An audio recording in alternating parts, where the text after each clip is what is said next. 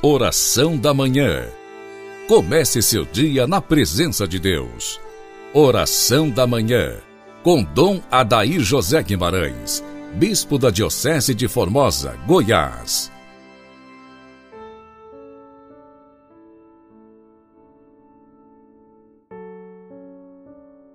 Cristo se fez obediente até a morte e morte de cruz. Amado ouvinte, inicio com você esta manhã dominical da Quaresma, em nome do Pai, do Filho e do Espírito Santo. Amém. Senhor nosso Deus, dai-nos por vossa graça caminhar com alegria na mesma caridade que levou vosso Filho a entregar-se à morte no seu amor pelo mundo. Amém. Dando sequência à nossa meditação com Santo Afonso Maria de Ligório, para este domingo, ele nos apresenta o tema Grande fruto que se tira da meditação da paixão de Jesus Cristo. Ele cita João 8,56. Abraão, vosso pai, desejou ansiosamente ver o meu dia. Ele o viu, exultou de gozo. Não é sem razão, diz Santo Afonso, que Abraão e com ele os demais justos do Antigo Testamento desejavam tão ansiosamente ver o dia do Senhor. Sim, porque depois da vinda de Jesus Cristo, é impossível que uma alma crente que medita nas dores e ignomínias que ele sofreu por nosso amor, não se abrase em seu amor e não se resolva firmemente a tornar-se santa. Se, pois, queremos progredir no caminho da perfeição, meditemos a miúdo e especialmente nesses dias, na paixão do Redentor, e meditando, afiguremos-nos que presenciamos os mistérios dolorosos. Não é sem razão que o patriarca Abraão desejou ansiosamente ver o dia do Senhor, e que, tendo tido a ventura de vê-lo por uma revelação divina, ainda que em espírito somente, se alegrou em seu coração, como atesta o Evangelho de hoje. Sim, porque o tempo que se seguiu à vinda de Jesus Cristo já não é mais tempo de temor, mas tempo de amor. Na lei antiga, antes da encarnação do Verbo, podia o homem, por assim dizer, duvidar se Deus o amava. Depois de o havermos visto, porém morrendo por nós, sobre o patíbulo infame da cruz, já não podemos duvidar que Ele nos ame com toda ternura. Quem poderá jamais compreender que excesso de amor levou o Filho de Deus a pagar a pena dos nossos pecados? E todavia, isso é um ponto de fé. Ele nos amou, lavou-nos em seu sangue. Ó oh, misericórdia infinita, ó oh, amor infinito de Deus! Mas por que é que tantos cristãos olham com indiferença para Jesus Cristo crucificado. Que na Semana Santa assistam à comemoração da morte de Cristo, mas sem algum sentimento de ternura e gratidão, como se não lhe se comemorasse um fato verdadeiro ou não lhes dissessem respeito? Não sabem ou não creem, porventura, que os santos evangelhos dizem acerca da paixão de Jesus Cristo? Com certeza o creem, mas não refletem. Entretanto, é impossível que uma alma crente que medita nas dores e ignomínias de Jesus Cristo, que padeceu por nosso amor, não se abrase de amor para com Ele e não tome uma forte resolução de tornar-se santa, a fim de não se mostrar ingrata para com Deus tão amante. A caridade de Cristo nos constrange.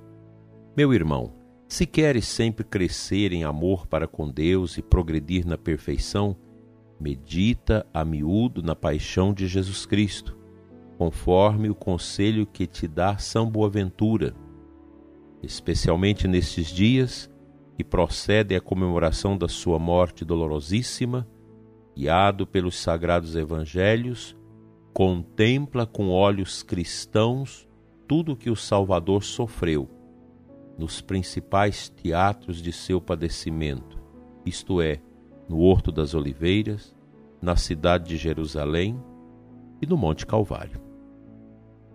Para que tires desta meditação o fruto mais abundante possível, representa-te os sofrimentos de Jesus Cristo tão vivamente que te pareça veres diante dos olhos o Redentor tão maltratado e sentires em ti mesmo as chagas que nele abriram as pontas dos espinhos e dos cravos, a amargura do vinagre e fel, o pejo das ignomínias e dos desprezos. Senti em vós o que Jesus Cristo sentiu. Ao passo que assim meditas, repete muitas vezes com apóstolos: Tudo isso o Senhor tem feito e padecido por mim, para me mostrar o seu amor e ganhar o meu. Ele amou e se entregou por mim. Nós podemos contemplar nestas palavras de Santo Afonso esse chamado que a Igreja, através da sua liturgia, através deste tempo forte da Quaresma e Semana Santa que vamos viver, mesmo dentro desta situação tão difícil e desde o ano passado nós estamos sofrendo a pandemia, mesmo assim, no sofrimento, na dor, nós vamos configurar nossos corações ao verdadeiro sofrimento de Jesus por nós, para nos libertar. Meditar a paixão é mergulhar no mais profundo oásis das misericórdias divinas que nos leva a entender nossas perdas, as mortes, as angústias, o medo, tudo que nós vivemos. Isso vai ser por nós, na fé, pela fé, colocado diante do mistério da dor de Cristo que salvou este mundo. Vamos à palavra de Deus deste domingo.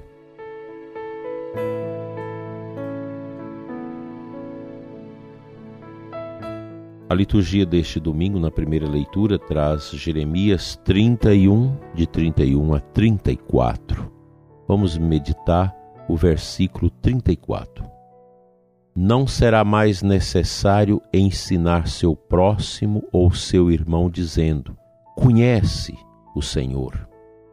Todos me conhecerão, do menor ao maior deles, diz o Senhor, pois perdoarei sua maldade e não mais lembrarei o seu pecado.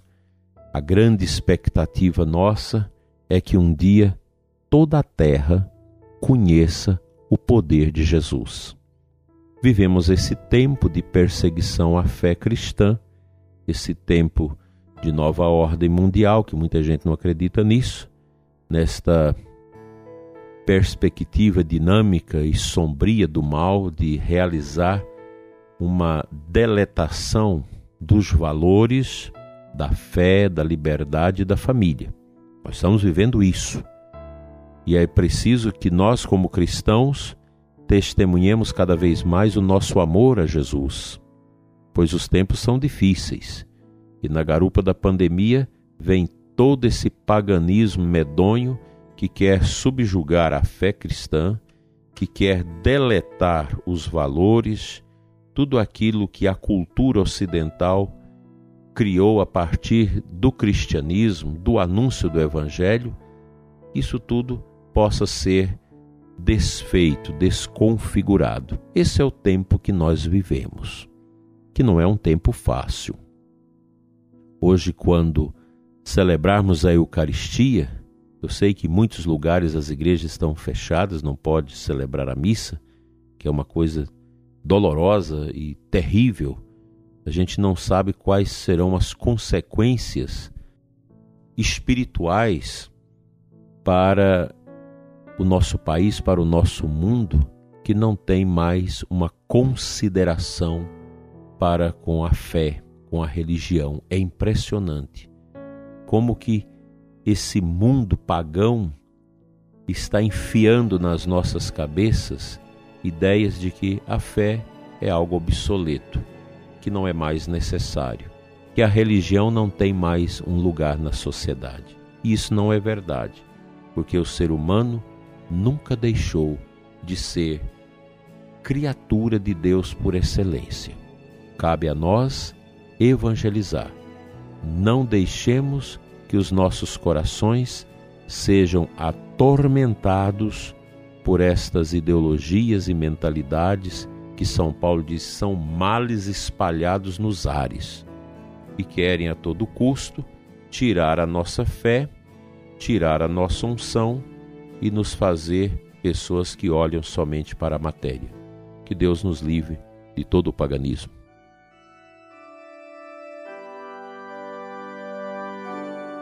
Pai de bondade, Deus de misericórdia, Senhor da vida. Abençoa nesta manhã nossas famílias, o ouvinte que acompanha este programa neste momento. Abençoa os que estão tristes, que estão com os corações fechados, mente poluída por tentações, pensamentos negativos, pensamentos de morte, de suicídio, pensamentos de revolta, de angústia. Olha também, Senhor, para os que passam fome, para as pessoas que vivem um deserto de grande dor por não ter o alimento para os seus filhos. Abençoa, Senhor, tantas e tantas pessoas que estão vendo desmoronar suas empresas, estão quebrando economicamente por causa dessa pandemia e por causa das loucuras que nós estamos vivendo neste mundo. Pai, tem de misericórdia, aumenta a fé dos que sofrem, dai a consolação aos que estão desolados. Conceda, Senhor, a força interior a todos nós, para que a exemplo do povo de Israel que volta do exílio da Babilônia e, ao contemplar as ruínas da Cidade Santa, erguem seus corações a Deus e toma posse daquela restauração. Restaura-nos, Senhor, hoje e sempre, e tira-nos de todo o marasmo de tristeza, medo e solidão, e nos ajude, Senhor, a amar uns aos outros, a perdoar, a ter coragem, a recomeçar muito obrigado, Senhor, por este domingo e pelo ouvinte que nos escuta neste momento e que recebe de ti a bênção e a paz. Amém.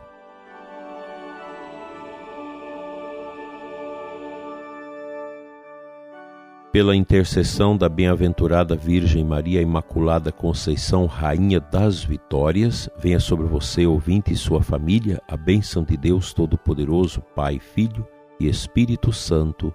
Assim seja. Até amanhã, se Deus assim nos permitir.